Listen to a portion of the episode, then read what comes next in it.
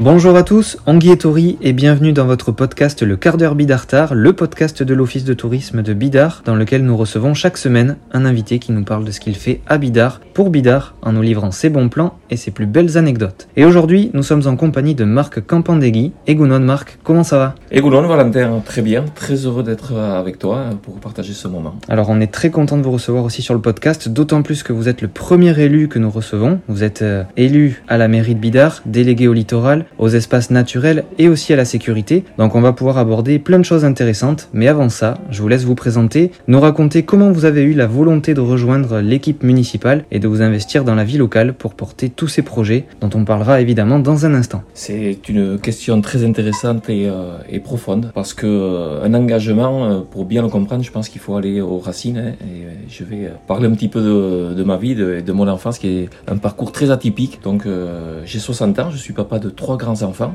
Zora, Mounio et Oyan. J'ai grandi à Bidar, scolarisé de la maternelle au CM2, et j'ai eu la particularité de vivre dans une vieille ferme où euh, j'appelais ça la cour des miracles, puisque nous avions trois handicapés lourds à la maison. Il y avait mon papa qui était euh, myopathe, qui était donc sur un fauteuil roulant. J'avais euh, mon grand-père qui était un, militaire de carrière, un ancien béret rouge, qui était amputé des deux jambes, puisqu'il avait perdu ses jambes à Dien Bien Phu, en Indochine. Et ma tante, Mercedes, qui a eu une naissance très difficile entre deux soldats allemands en 43, et qui donc, dû à cette naissance, est resté hémiplégique. Donc il y avait du travail à la maison, il y avait des difficultés à surmener, et c'est pour ça qu'on vivait en famille, je pense, c'était la solidarité face à l'adversité de la vie, et ça a été une école difficile, mais très enrichissante. Et bien sûr, il y avait aussi euh, dans notre maison euh, mon oncle Jojo, hein, euh, personnage haut en couleur, qui était à l'origine, au début des années 70, de la discothèque La Licorne. D'ailleurs, Mercedes, qui a tenu absolument à écrire ses mémoires, Ma vie se défie, ce petit livre que, que je vais t'offrir. Et pour tout le personnel de l'Office du Tourisme, vous allez voir des, des, vieilles photos des années 70 de cette fameuse discothèque.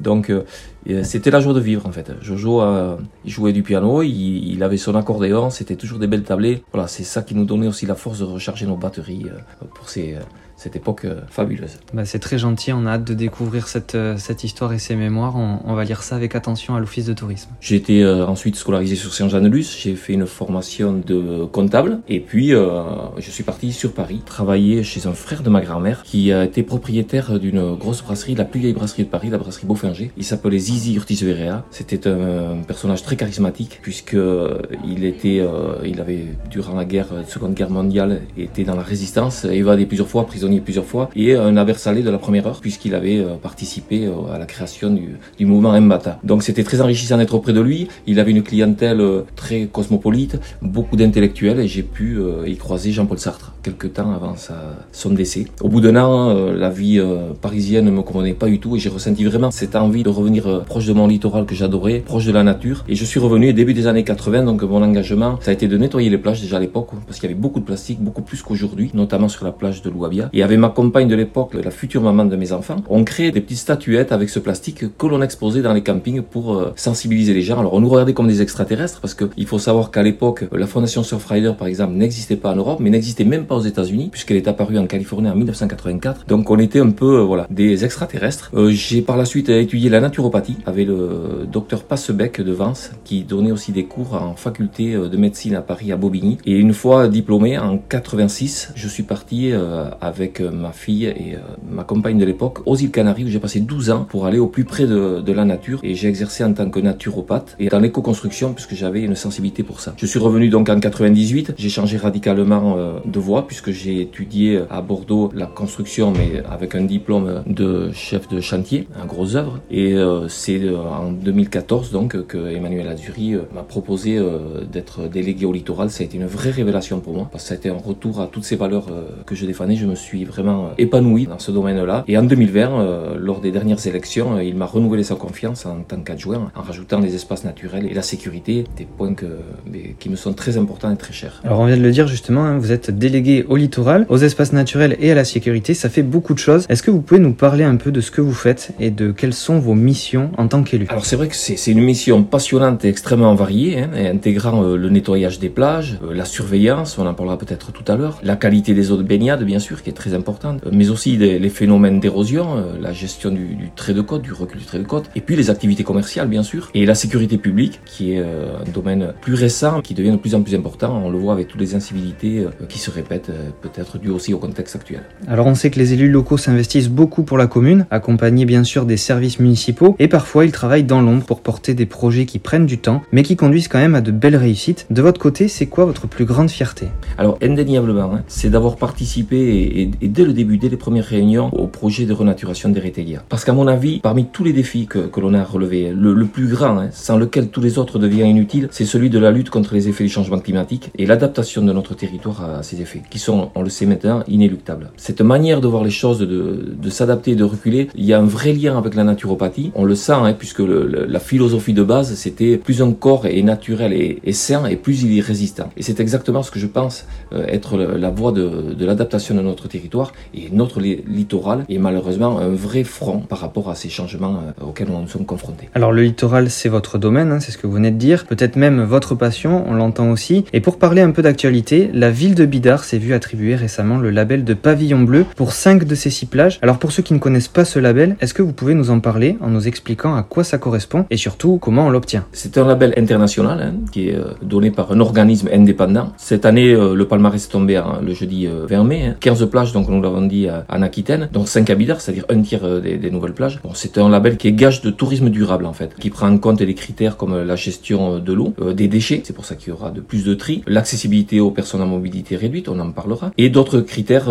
plus récents maintenant qui ont été mis dans le respect de la biodiversité. Voilà. Donc c'est un classement euh, où il faut un classement ARS en excellente qualité depuis au moins 4 euh, ans consécutifs pour pouvoir y prétendre. Alors tant qu'on parle de label et de baignade, on a eu le plaisir aussi cette année d'obtenir le label Andy Plage pour la plage de Qu'est-ce qui a été mis en place justement euh, par la commune pour obtenir ce label? Le projet d'Andy Plage, c'est un projet que nous avons souvent reporté hein, parce que bousculé par les urgences quotidiennes. On y avait déjà travaillé il y a plusieurs années. il y avait des places PMR en place, des tirs à l'eau étaient mis à disposition, mais on n'était pas dans un cadre vraiment normé. Et là, on a décidé vraiment euh, d'y aller parce que on avait cette volonté depuis un moment. En plus, euh, lors des euh, ateliers citoyens de la dernière campagne électorale, ce sujet a été abordé et on savait que c'est donc une demande et on y a répondu le plus rapidement possible. Donc il y a deux places PMR toutes nouvelles qui ont été retraitées et ces fameux tapis donc pour permettre aux personnes à mobilité réduite d'accéder dans un premier temps au tir à l'eau puis vers la zone de baignade. On sent qu'il y a une véritable volonté de communiquer sur le littoral et sur la baignade à Bidart. Y a-t-il d'autres actions qui seront menées prochainement sur le littoral? Alors il y a des, les nouveautés 2021. La première, c'est pas une vraie nouveauté, c'est un renouvellement du protocole Covid hein, que le SDIS a mis en place, que ce soit la prise en charge des personnes en détresse ou à terre. Et parmi les vraies nouveautés donc de 2021, nous avons mis en place une brigade vélo. Donc euh, là, on est plus sur le volet sécurité, hein, avec pour mission la gestion du stationnement sur le littoral et euh, la salubrité publique et le respect des réglementations sur les chiens, par exemple, et ainsi que la tranquillité publique. On voit bien la, la pression que l'on a sur notre littoral. Hein. On l'avait toujours eu, mais depuis l'an dernier, avec cette crise sanitaire, on, on voit que cette pression s'est encore accentuée. Il fallait amener euh, des réponses. On peut parler peut-être de la réglementation sur les chiens, hein, sur les plages. Les chiens sont interdits euh, sur les plages du 1er juillet au 30 septembre. Des nouveaux panneaux ont été mis en place pour rappeler cette interdiction. Bon, j'en profite pour rappeler quand même parce que oh, on a vu quand même tout ce débat autour de cette interdiction. Si on fait ça, c'est pas pour embêter les gens, c'est tout simplement que on a eu des accidents. On a eu une personne qui s'est faite casser une jambe par un chien qui courait. On a comptabilisé jusqu'à plus de 40 chiens sur la plage d'Île Baris en totale liberté avec cet effet de meute que ça peut faire. Et puis il y a des gens qui ont peur des chiens. Donc c'est tout simplement le respect et on fera respecter euh, ces arrêtés-là. Il y a le risque de falaise. Quand je dis risque de falaise, c'est par rapport aux éboulements. On le voit bien, hein, c'est la suite de ces pluies torrentielles et de cette érosion euh, qui nous touche. Mais on va mettre en place des nouveaux panneaux pour vraiment bien indiquer et prévenir parce qu'on voit euh, des aberrations hein, en, plein été. Moi, je vois des gens qui cherchent de l'ombre en se mettant sur des gros rochers qui sont en équilibre. C'est vrai qu'on est sensibilisé, on voit tous ces détails. Peut-être le voit-il pas. On va mettre plus de panneaux et plus explicites en espérant que les gens sauront les voir. Et puis l'interdiction du savon dans les douches, hein, des stickers seront installés sur les douches. parce que là, on a fait le tour des nouveautés 2021. Vous êtes aussi délégué à la sécurité, et on le sait très bien, la sécurité, ça passe aussi par la surveillance des plages. Et comme on l'a dit tout à l'heure, il y a six plages à Bidart. Alors comment la municipalité s'organise l'été pour assurer cette surveillance des plages Bidartar? C'est un partenariat très fort que nous avons, puisqu'il a débuté en 1995 avec le SDIS 64, donc c'est une convention qui est signée avec le SDIS. C'est une histoire d'homme, puisqu'on s'entend très très bien, on a de vraies relations intenses et importantes, et l'enjeu le mérite. On a 50 à 60 maîtres nageurs à peu près sur, sur nos six plages, puisque nous avons six plages surveillées, et voilà, on fait régulièrement des, des tournées avec la hiérarchie du SDIS, des réunions, pas plus tard qu'avant-hier, on a fait une réunion avec tous les chefs de poste et on passe des messages et on, on a des retours également avec la police municipale. C'est-à-dire, c'est un vrai travail d'équipe. Alors, comme on l'a dit, vous impliquez fortement pour la commune et on comprend évidemment l'amour que vous portez à Bidart. Mais si vous deviez élire votre endroit préféré du village, votre coup de cœur ou en tout cas l'endroit où vous vous sentez le mieux, ce serait où? C'est difficile, donc je vais faire un, petit podium. Hein. Bien sûr, le littoral. Le littoral, parce que pour moi, Bidart ne serait pas Bidart sans ses plages et ses falaises. C'est ce qui fait toute son attractivité et je le considère comme le, patrimoine naturel des Bidartards que nous devons choyer, protéger, afin de le transmettre aux générations euh, future. Ensuite, la place. La place parce que j'y ai passé toute ma jeunesse. J'ai énormément d'images et elle est pleine de souvenirs. Et c'est là aussi que, adolescent, j'ai rencontré euh, ma compagne actuelle, Valérie. Et c'est là aussi où je l'ai retrouvée, après l'avoir perdu de vue pendant 30 ans, sur le même endroit. Euh, je l'ai retrouvée. Et c'est de cette complicité de notre couple qui est né euh, le projet de, la boutique de vêtements pour enfants, The Boutique Bidard, hein, où Valérie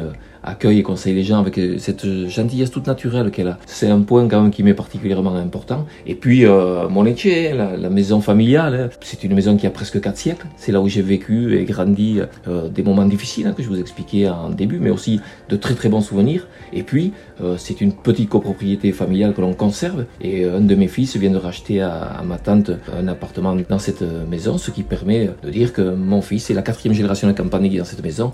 Et on compte bien continuer à procéder ainsi. Mais on vous le souhaite. Alors, la tradition veut qu'on termine toujours avec une petite anecdote où nos invités nous livrent un moment ou un souvenir marquant de votre côté, ce serait quoi? Alors j'en ai plusieurs, mais par rapport à tout ce qu'on vient de dire aujourd'hui, j'en ai une qui vraiment passe vraiment dans ce thème. Je vous l'ai dit, mon, papa était myopathe, il était donc sur un fauteuil roulant et quand on était enfant, on partait avec ma maman à la plage de Pavillon Royal à pied et euh, il adorait euh, l'air de l'océan, il pouvait pas s'y rendre. Voyez, aujourd'hui, il aurait peut-être pu avec euh, avec ses tapis. Eh bien, on y allait et notre mission c'était de ramener un grand seau de, plage avec si on pouvait trouver ces grosses algues vertes qu'il y avait à l'époque et on lui ramenait ça et il était tout heureux et il se badigeonnait ça sur le corps, il se mettait au soleil et il retrouvait ses embruns cette sensation euh, de sa jeunesse et je trouve que c'était un moment euh, très intense et je trouve que c'est une belle anecdote pour notre journée d'aujourd'hui. Marc, merci beaucoup pour cet échange, c'était euh, très intéressant, très touchant aussi. Merci à toi et ça a été un moment très intéressant pour moi aussi. Je trouve ces podcasts très valorisants pour, pour tout le monde, pour la commune, pour les gens, pour les habitants de Bidart et continuer comme ça. Bon, on est très content en tout cas de vous avoir reçu dans le quart d'heure Bidartar. On espère bien évidemment que les gens apprécieront les actions menées par la commune pour la préserver avec ce côté si chaleureux, authentique et où il fait bon vivre. De notre côté, on se donne rendez-vous la semaine prochaine pour un nouvel épisode de votre podcast. Prenez soin de vous, Issa Nuncha.